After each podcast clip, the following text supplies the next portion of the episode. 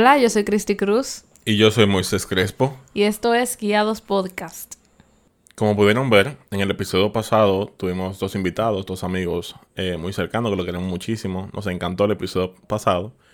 Y estamos haciendo esto porque nos gusta aprender de las historias y de las experiencias de otra persona. Y también ponerlo como en comparación con lo que nosotros mismos como vivimos. Entonces, de ahora en adelante, vamos a procurar tener más invitados para tener ese contraste entre, entre opiniones y entre experiencias. Entonces, nada, esperen muchas otras personas en los próximos episodios del podcast. Así que nada, hoy vamos a arrancar con un tema muy especial. Yo diría que tenemos aquí una experta en el tema. Que sabe pila de eso, le encanta, le apasiona. Y el tema de hoy, como ustedes ya vieron en el título, obviamente, es la vida devocional. Así que os lo voy a dejar con la mujer más linda del mundo aquí. que va a hablar sobre esto. Pero yo no voy a estar sola, tú ves. Tú vas a estar conmigo también. Yo voy a estar contigo, claro, pero te voy a acompañar en este. No, usted va a hablar también. Claro que voy a hablar, pero como tú eres la experta, como tú eres la que, la que rompe, te, te va a hacer. Te va a hacer. Que yo, ellas, ellas.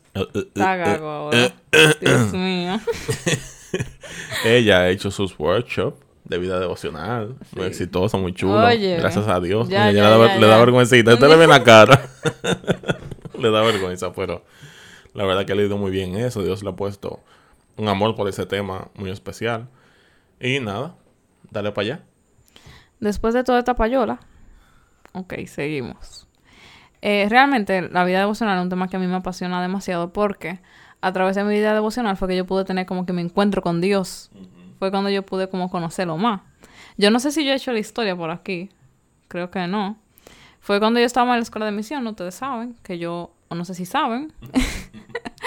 Pero eh, allá fue que yo tuve mi primer encuentro con Dios. Y em, yo recuerdo que siempre, o sea, nosotros fijos teníamos nuestro tiempo devocional a las siete y media de la mañana. En ocasiones, muy pocas ocasiones, variaba.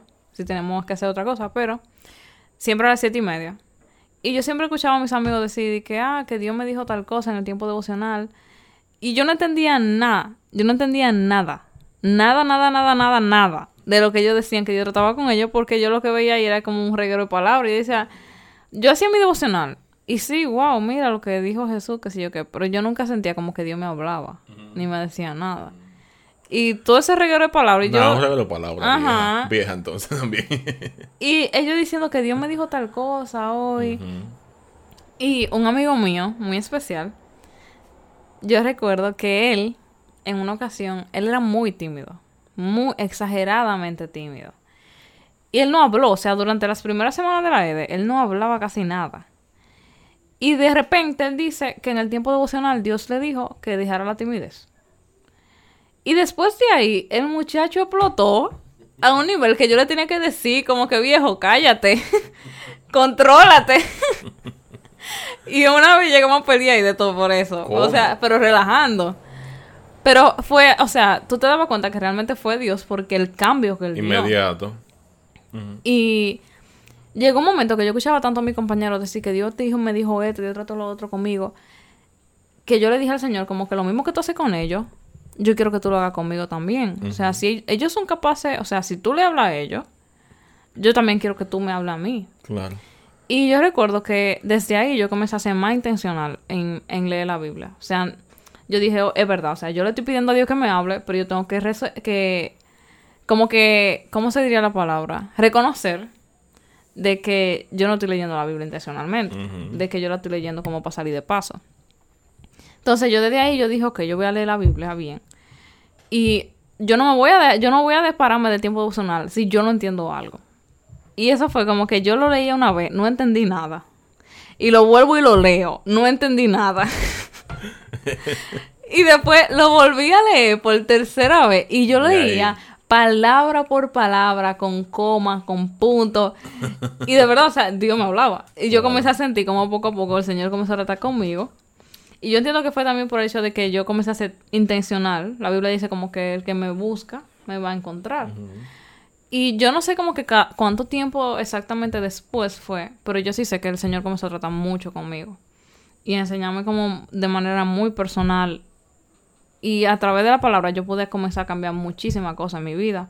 Y comenzar a accionar en mi día a día por lo que estaba diciendo la palabra. Y ahí yo pude ver como un cambio en todo lo que yo era. O sea, ya la Cristi, bueno, tú sabes, que la Cristi que se fue no fue la misma Cristi que volvió. Claro. Y yo sé que eso fue por la palabra.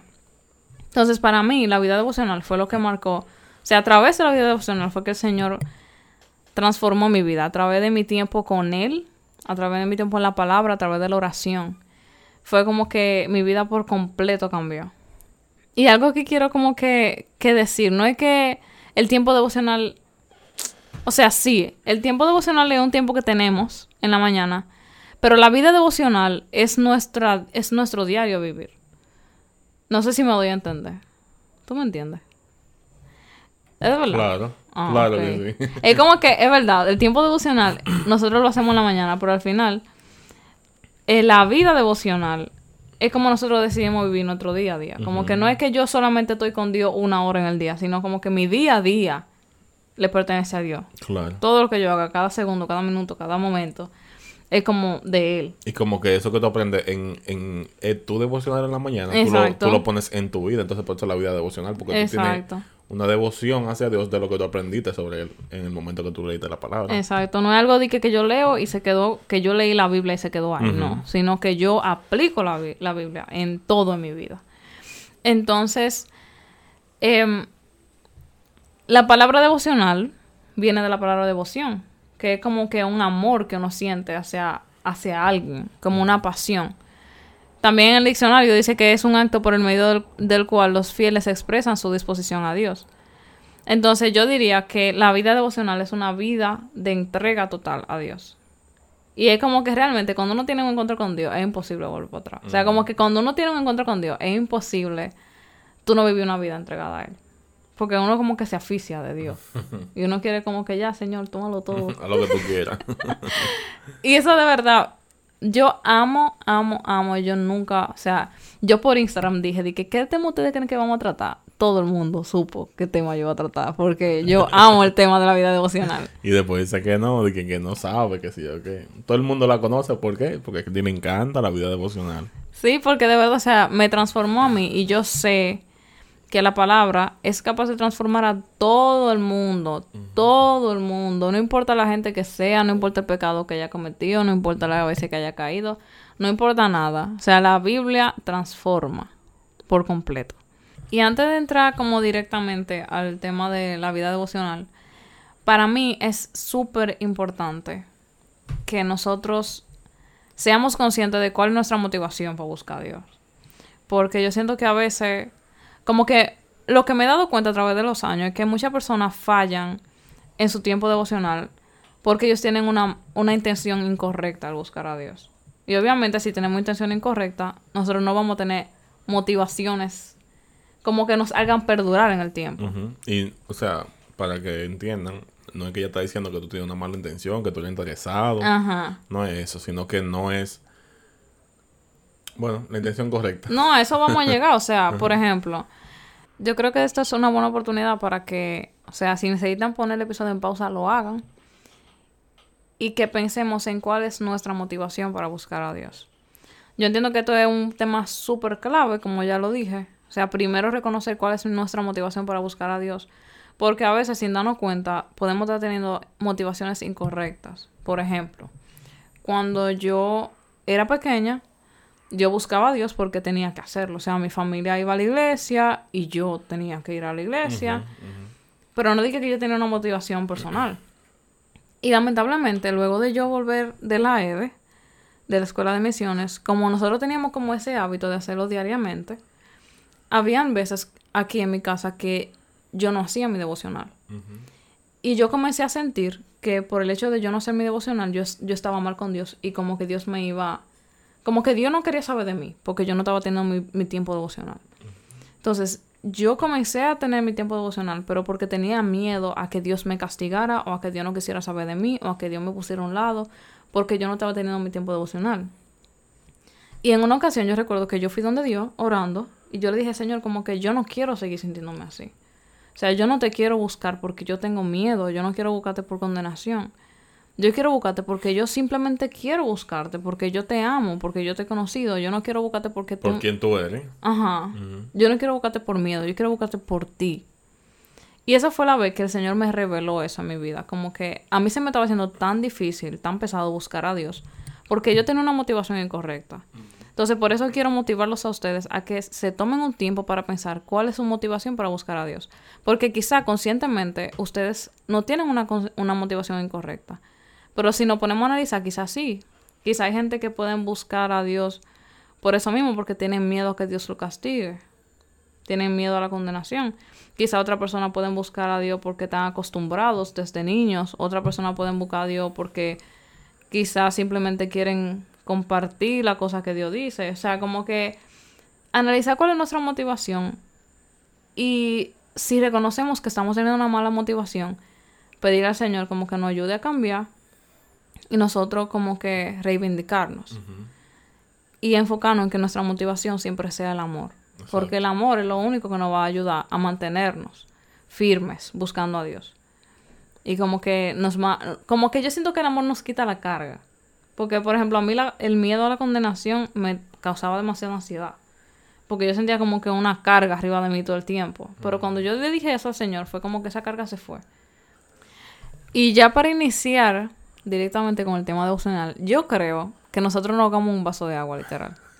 Como que nosotros vemos el tiempo devocional como una cosa súper estructurada, como un cubo. formalismo. Como algo súper complejo, súper difícil, que nadie puede tener un tiempo devocional, que eso solamente como que para gente específica.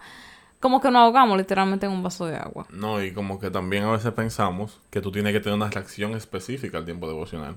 Como que tú como que en el tiempo devocional tiene que ser súper, eh, ¿cómo se dice esto? Súper formal, como que tú tienes que leer la Biblia en teología, y irte por ahí, pues realmente, como que ese no es el punto ni siquiera del, del, del devocional. El punto es acercarte más al Señor. Exacto, o sea, como que la verdad es que el tiempo devocional es ese momento que nosotros apartamos del día para estar con Dios para conocerlo, para literalmente acercarnos más a Él. O sea, hay una frase que a mí me gustó muchísimo que me enseñaron, y es que, o sea, un principio, que Dios siempre está dispuesto a hablarnos, pero nosotros no siempre estamos dispuestos a escuchar. Y eso a mí me cambió mucho la perspectiva porque yo entendía como que era súper difícil escuchar la voz de Dios. Y no es difícil. Lo que pasa es que muchísimas veces nosotros estamos distraídos, nosotros no le damos la importancia que tenemos que darle, lo ponemos en segundo lugar y no nos acercamos a él para escuchar lo que tiene para decir. Entonces yo siento como que mi perspectiva... mi perspectiva cambió porque yo comencé a ver como que, wow, o sea, Dios siempre tiene algo para decirme. Todos los días, Dios siempre tiene algo para tratar conmigo.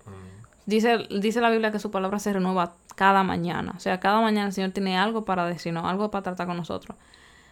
Pero no cada mañana nosotros estamos dispuestos a escucharlo. No cada mañana nosotros estamos dispuestos a ir a la presencia de Dios y a estar con Él, a estar con nuestro Padre.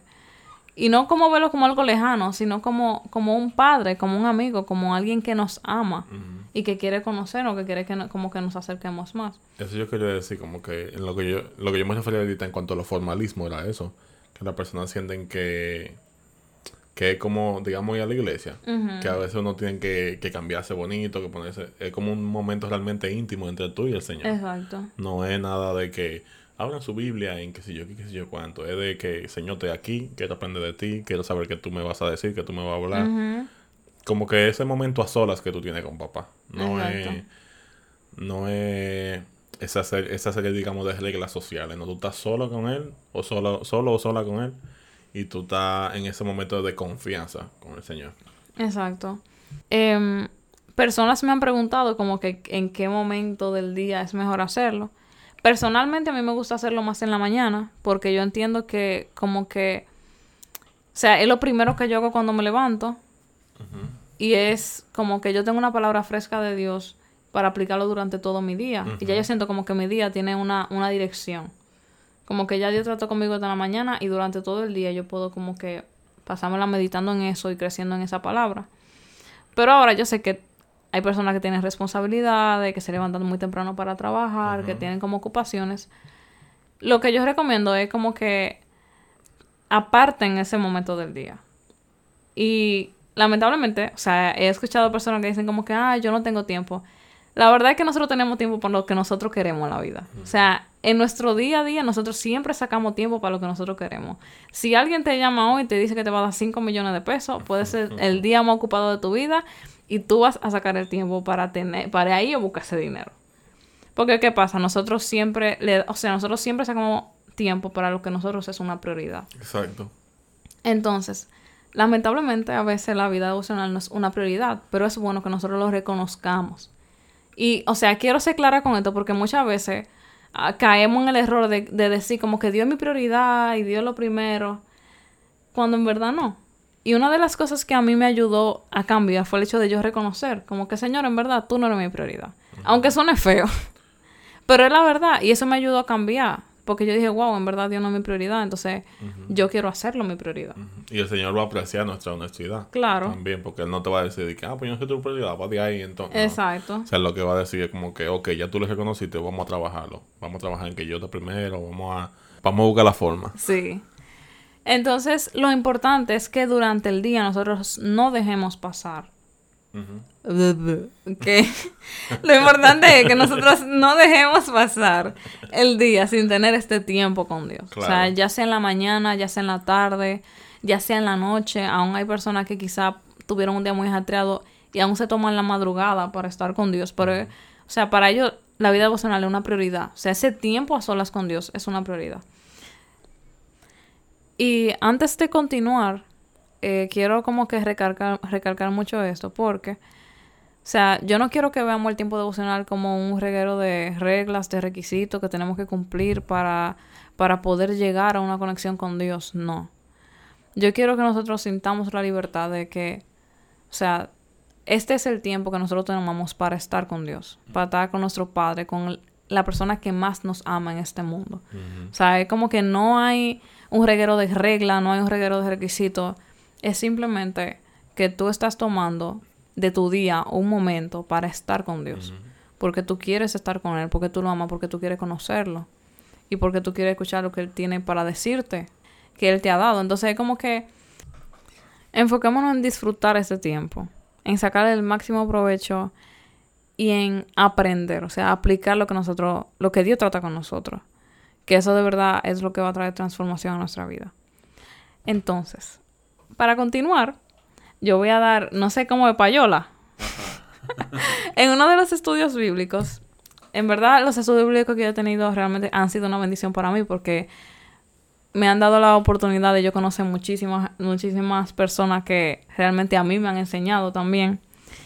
Y en, en el primer estudio bíblico hubo una chica llamada Angelina, payola para ella, si lo está escuchando, que ella presentó un método, dilo tú, por favor. El SOAP Method. Sí, porque cuando yo estoy nerviosa después lo digo en inglés y se me sale una cosa rarísima.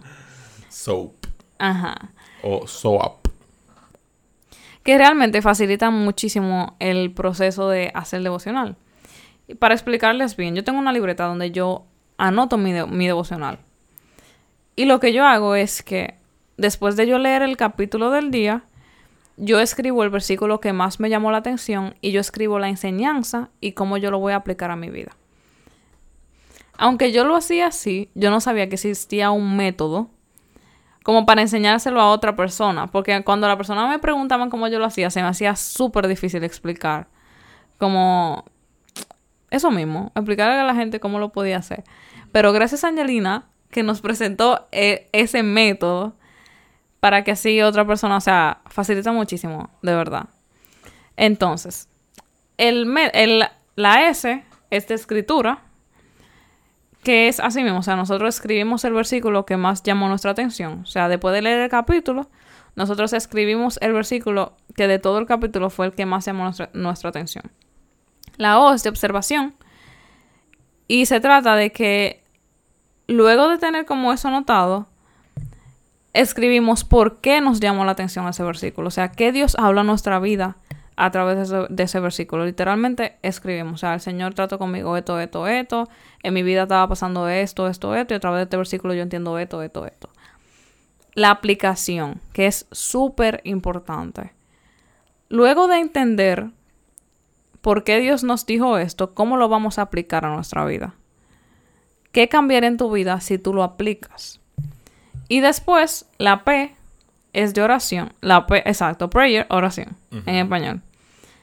Que es como que le pidamos a Dios entendimiento acerca de lo que hemos leído y oramos para que Él nos ayude a aplicar a nuestra vida. O sea, que lo que me gusta de, de esto es que lo que leemos literalmente lo llevamos a nuestra vida diaria, nuestra vida práctica. No es solamente que lo leemos, sino que literalmente diariamente tenemos algo que aplicar, algo que trabajar, algo que cambiar.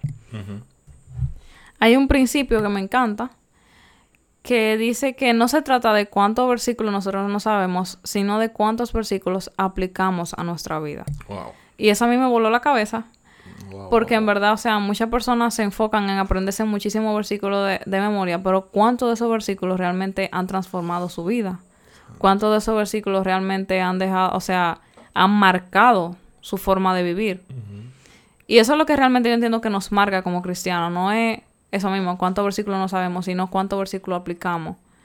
Y eso me recuerda mucho a un principio que dice que nosotros somos la Biblia que muchas personas, o sea, perdón, dice que quizás nosotros somos la única Biblia que muchos puedan leer.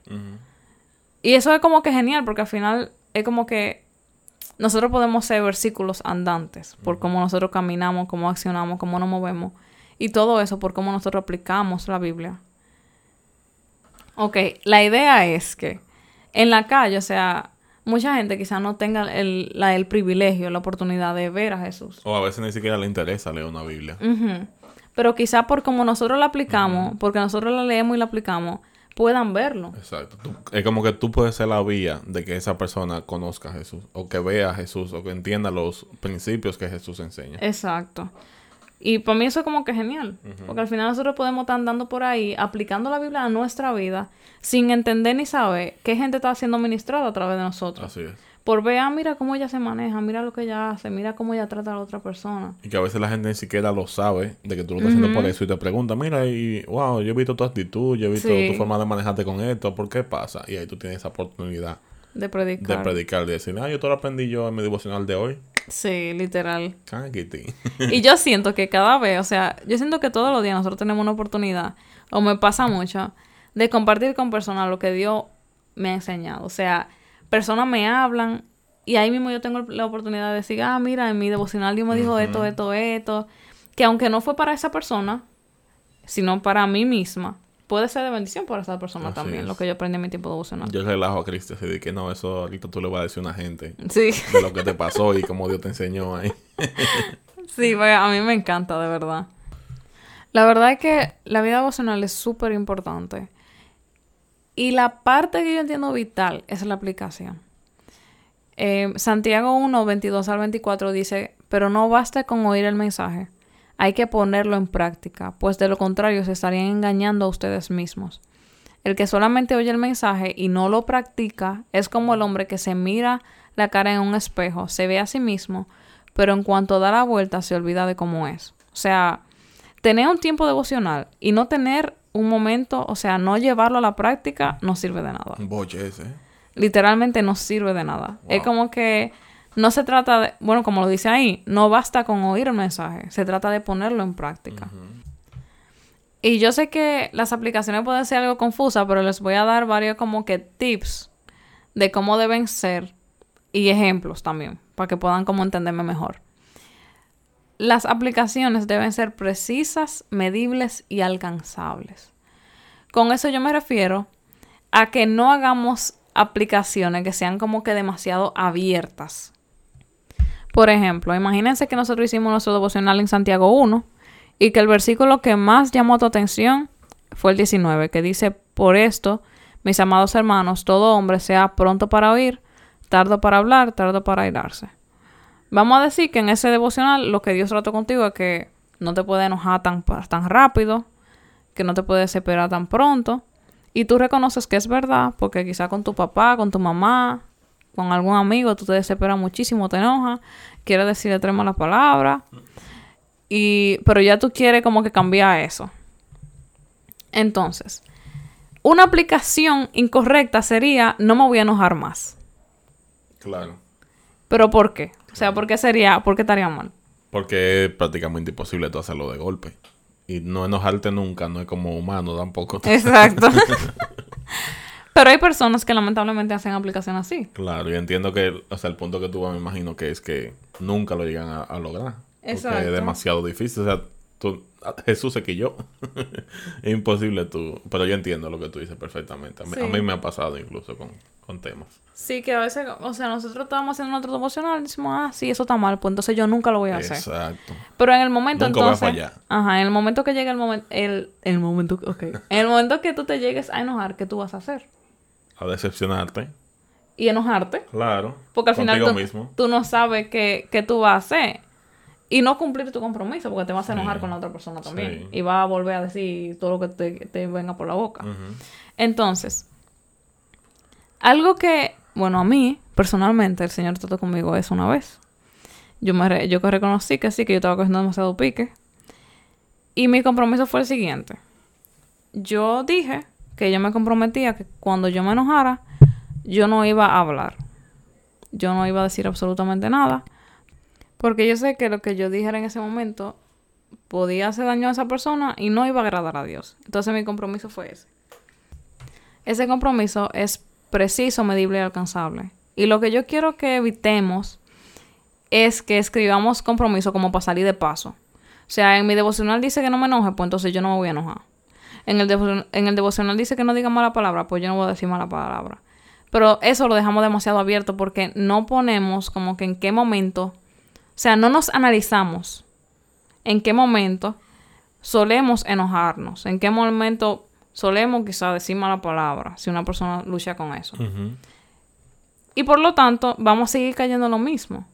Yo entiendo que el momento de la aplicación es un momento de nosotros autoanalizarnos. O sea, literalmente por completo y saber como que intencionalmente qué aplicación yo necesito hacer. O sea, si yo lucho con enojarme, ¿en qué momento yo me enojo? ¿Por qué yo me enojo? Exacto. ¿Y qué acción yo debo tomar para no enojarme? O no para no enojarme, sino para no accionar mal cuando me es, eso es. Eh, si una persona lucha con la mentira, por ejemplo, ¿por qué razones lucha con la mentira? ¿Cuáles son las mentiras más comunes que dice? ¿Y qué cosas va a hacer para no decir mentira? Y si la dice, entonces, ¿qué va a hacer? Por ejemplo, en, hace como tres años, yo me di cuenta que yo seguía luchando con la mentira. Y yo me propuse a que si yo hablaba mentira a una persona, yo oré, o sea, yo le pedí al Espíritu Santo que me ayudara a que me hiciera sentir mal cuando yo hablara la mentira y que yo me iba a devolver a pedir perdón. O sea, si yo hablaba mentira sin falta, yo me iba a devolver a pedirle perdón a la persona. Y eso fue algo que se hizo tan parte de mí que me sale ya como que natural. No me siento tranquila hasta que yo no le digo a la persona como que mira, la verdad es esta, esta, esta. Eso es verdad. Yo soy testigo. Entonces, eso es súper importante, porque el punto no es que leamos la Biblia y continuamos siendo lo mismo, sino dejarnos transformar por la palabra. Y eso va a ser una decisión que nosotros tenemos que tomar como que conscientemente. Porque muchas veces creemos como que, ah, no, ya yo leí la palabra, la palabra me transforma sola. No. O sea, nosotros tenemos que tomar la decisión de dejarnos transformar. Nosotros somos los que tomamos la decisión de, de si vamos a aplicar la palabra, de si vamos a vivir la palabra, de si realmente nos vamos a dejar como que cambiar. Entonces yo los motivo a que sean intencionales en sus aplicaciones. Yo los motivo a que, aunque quizá a veces sea difícil, aunque quizá el Señor a veces como que nos, nos diga cosas que son complicadas, pero al final son cosas que nos benefician a nosotros mismos y que van a traer una transformación. Entonces, sean intencionales y específicos en sus aplicaciones y no la pasen por alto. O sea, no la hagan para salir de eso porque a mí al inicio también me pasó eso. Que yo hacía compromisos porque tenía que salir de eso. Porque tenía que hacer compromiso. ya. Exacto. Y después cuando yo me di cuenta que en verdad eso era algo que me beneficiaba a mí misma, fue que yo comencé a ser súper intencional en, mi- en mis compromisos. Incluso yo me recuerdo ahora que en la EDE nosotros teníamos que llenar en los semanarios eh, una, como una parte que era escribir compromisos que habíamos hecho, era escribir tres. Y yo siento que eso nos hacía pensar más, porque no es, un, no es escribe un compromiso, sino escribe tres. Claro. Y eso era como que yo tenía que ser súper específica en, en cuáles tres yo iba a hacer. A veces durante la semana el Señor trató una sola cosa conmigo. Y eso me puso a mí a pensar como que en esa sola cosa ¿cómo yo puedo hacer tres aplicaciones? Y eso me ponía a mí a fundir muchísimo, pero al final eso me trajo demasiada bendición, demasiada ayuda. O sea, me cambió, o sea, Dios me cambió demasiado a través de su palabra, la verdad. Y eh, yo quería decir como que nosotros sabemos que realmente es difícil tú hacer la aplicación porque tú te estás sacando defectos, digamos. Y realmente sacarse defectos es incómodo. Pero la verdad es que la única forma de que Dios cambie la cosa que está mal en nosotros es reconociendo cuáles son esas cosas. Entonces Dios solamente va a trabajar a través de nosotros en esas aplicaciones. Una de las preguntas que más me han hecho acerca de la vida devocional es cómo logramos mantenerla. Porque yo sé que muchas veces nosotros comenzamos con mucho ánimo, que sí que queremos leer la Biblia, que sí que queremos estudiar, pero después de un tiempo, cuando sentimos como que Dios no nos está hablando, que Dios no nos está escuchando, entonces la dejamos a un lado y perdemos otra vez como la constancia. Entonces, la vida devocional no se logra de un día para otro. O sea, tener el hábito de una vida devocional no es algo que se logra de un día para otro, sino que se trata de constancia para poder formar un hábito. Y yo no sé si, o sea, yo sé que para alguna persona la palabra hábito es como que errónea o sienten como que está mal usada porque si es un hábito, entonces es una costumbre y que eso no está bien, que si yo qué, pero eso es mentira. O sea, en nuestra vida, el 90% de todo lo que hacemos son hábitos. O sea, en nuestra vida nosotros estamos llenos de buenos hábitos que nos dan buenos resultados o malos hábitos que nos dan malos resultados. Pero literalmente toda nuestra vida está basado en hábitos. Entonces, es una decisión que nosotros tenemos que tomar de hacer de nuestra vida devocional un hábito que nos forme y que nos sume. Los hábitos se forman a través de la repetición. O sea, son cosas que nosotros hacemos día tras día hasta que se vuelven parte de nosotros. Entonces, con la vida devocional nosotros tenemos que hacer lo mismo. O sea, si ustedes deciden comenzar desde hoy tener su tiempo devocional, eso es algo que tienen que, o sea, no intentar, lograr mantenerlo día a día hasta que se vuelva parte de ustedes. O sea, tan parte de ustedes que si en un momento no lo pueden hacer, ustedes lo van a extrañar y van a desear llegar a su casa para hacerlo. Pero ustedes tienen que ser full intencionales en que cada día tienen que hacerlo. Por ejemplo, ahora mismo yo estoy haciendo una rutina de ejercicios. Y yo decidí imprimir el calendario para cada día hacerle como el check. Para así yo no perder mi rutina, porque de verdad yo quiero terminar el challenge. Entonces, lo mismo con nuestro tiempo devocional. Si de verdad nosotros priorizamos nuestro tiempo devocional, reconocemos lo importante que es. Yo creo que nosotros tenemos que hacer todo lo que esté a nuestra disposición para poder hacer de eso un hábito, para poder lograrlo. Yo creo que ustedes también podrían hacer como como un calendario. Claro. Y diariamente hacerle check, ok, hoy hice mi tiempo devocional. Mañana, o sea, el otro día, hoy también lo hice. Y así también tener un registro que los va a ayudar en el proceso para poder hacer el hábito de la vida devocional. Recordando también que nosotros no vivimos como por emociones, sino por principios. Porque, o sea, si nosotros siempre nos dejamos llevar de cómo nosotros nos sentimos, no, nunca vamos a crecer, nunca vamos a tener buenos frutos, nunca vamos a tener disciplina en nada porque nuestras emociones van de un día a un lado, de un día a otro lado, un día yo me siento bien, un día yo me siento mal. Y si dependemos de nuestras emociones para nuestra vida emocional, realmente nos va a ir mal y no vamos a lograr como que crecimiento ni madurez espiritual. Un ejemplo que yo siempre pongo es que, por ejemplo, em, si Moisés y yo dependiéramos de nuestras emociones, hace mucho que hubiéramos terminado. hace mucho que no estuviéramos juntos. Dígalo duro. ¿Por qué? Porque nosotros no siempre sentimos ganas como de estar, de estar juntos, de estar bien, de, de amarnos. Porque a veces se presentan como circunstancias negativas, tenemos problemas, discusiones. Pero no, a pesar de eso, nosotros tomamos la decisión de amarnos, de expresarnos lo mucho que nos queremos, de continuar estando juntos. Entonces, así mismo en nuestro tiempo devocional, nosotros tenemos que tomar la decisión constante de crecer en amor, de crecer en madurez. Porque al final, o sea, muchas veces por nosotros dejarnos llevar de nuestras emociones, es que no logramos crecer. Y esto no solamente en el ámbito devocional, sino en todo en la vida. Yo entiendo que esto es una enseñanza que aplica para todo y que nos va a ser de bendición para todo. O sea, no nos dejemos llevar de nuestras emociones, sino que formemos nuestro carácter, formemos nuestra, o sea, crezcamos en Dios a través de tomar buenas decisiones a pesar de lo que estamos sintiendo. Entonces, es verdad que yo no siempre tengo ganas de hacer mi tiempo devocional. Es verdad que hay veces que yo no quiero orar, que yo no quiero abrir la Biblia. Pero en esos días son los que yo voy sinceramente delante de Dios, de Dios y yo le digo como que, Señor, yo no sé qué decirte, yo no sé cómo orar, pero ayúdame, ayúdame. Y yo comienzo a buscar como que, ok, yo quiero darle gracias por esto. O sea, esos son los momentos que yo más intencional tengo que ser para orar. Y aunque no quiero leer la Biblia, esos son los días que yo abro la Biblia, soy sincera con Dios, pero lo hago.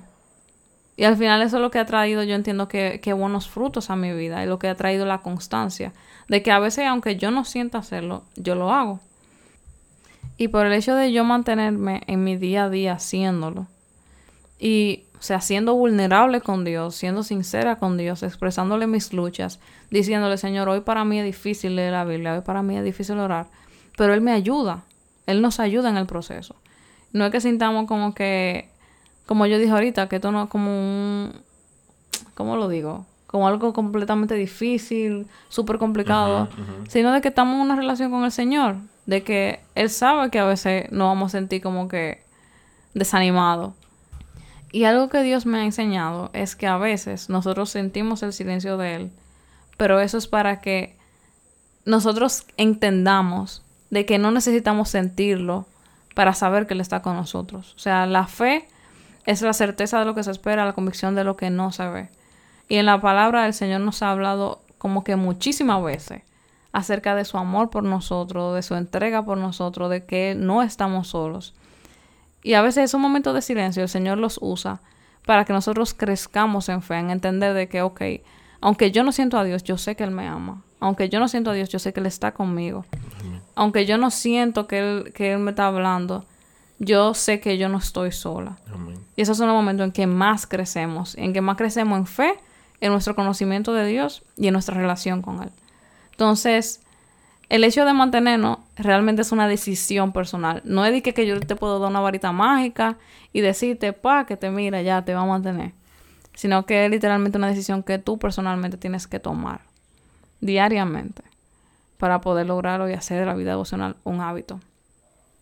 Y para terminar, quiero decir que nosotros siempre tenemos tiempo para lo que consideramos importante. Pero la pregunta es, ¿qué tan importante es nuestro tiempo devocional para nosotros? Entonces... ¡Qué bomba! de verdad, yo espero que este episodio sea de bendición para ustedes. Que si tienen alguna otra pregunta, alguna duda, puedan dejarla saber. Y si tú eres de las personas que no han iniciado una vida emocional y quieres iniciar y no sabes por dónde hacerlo, yo te recomendaría que inicies con un libro y que diariamente leas un capítulo de ese libro. Nosotros le podíamos recomendar el libro de Santiago.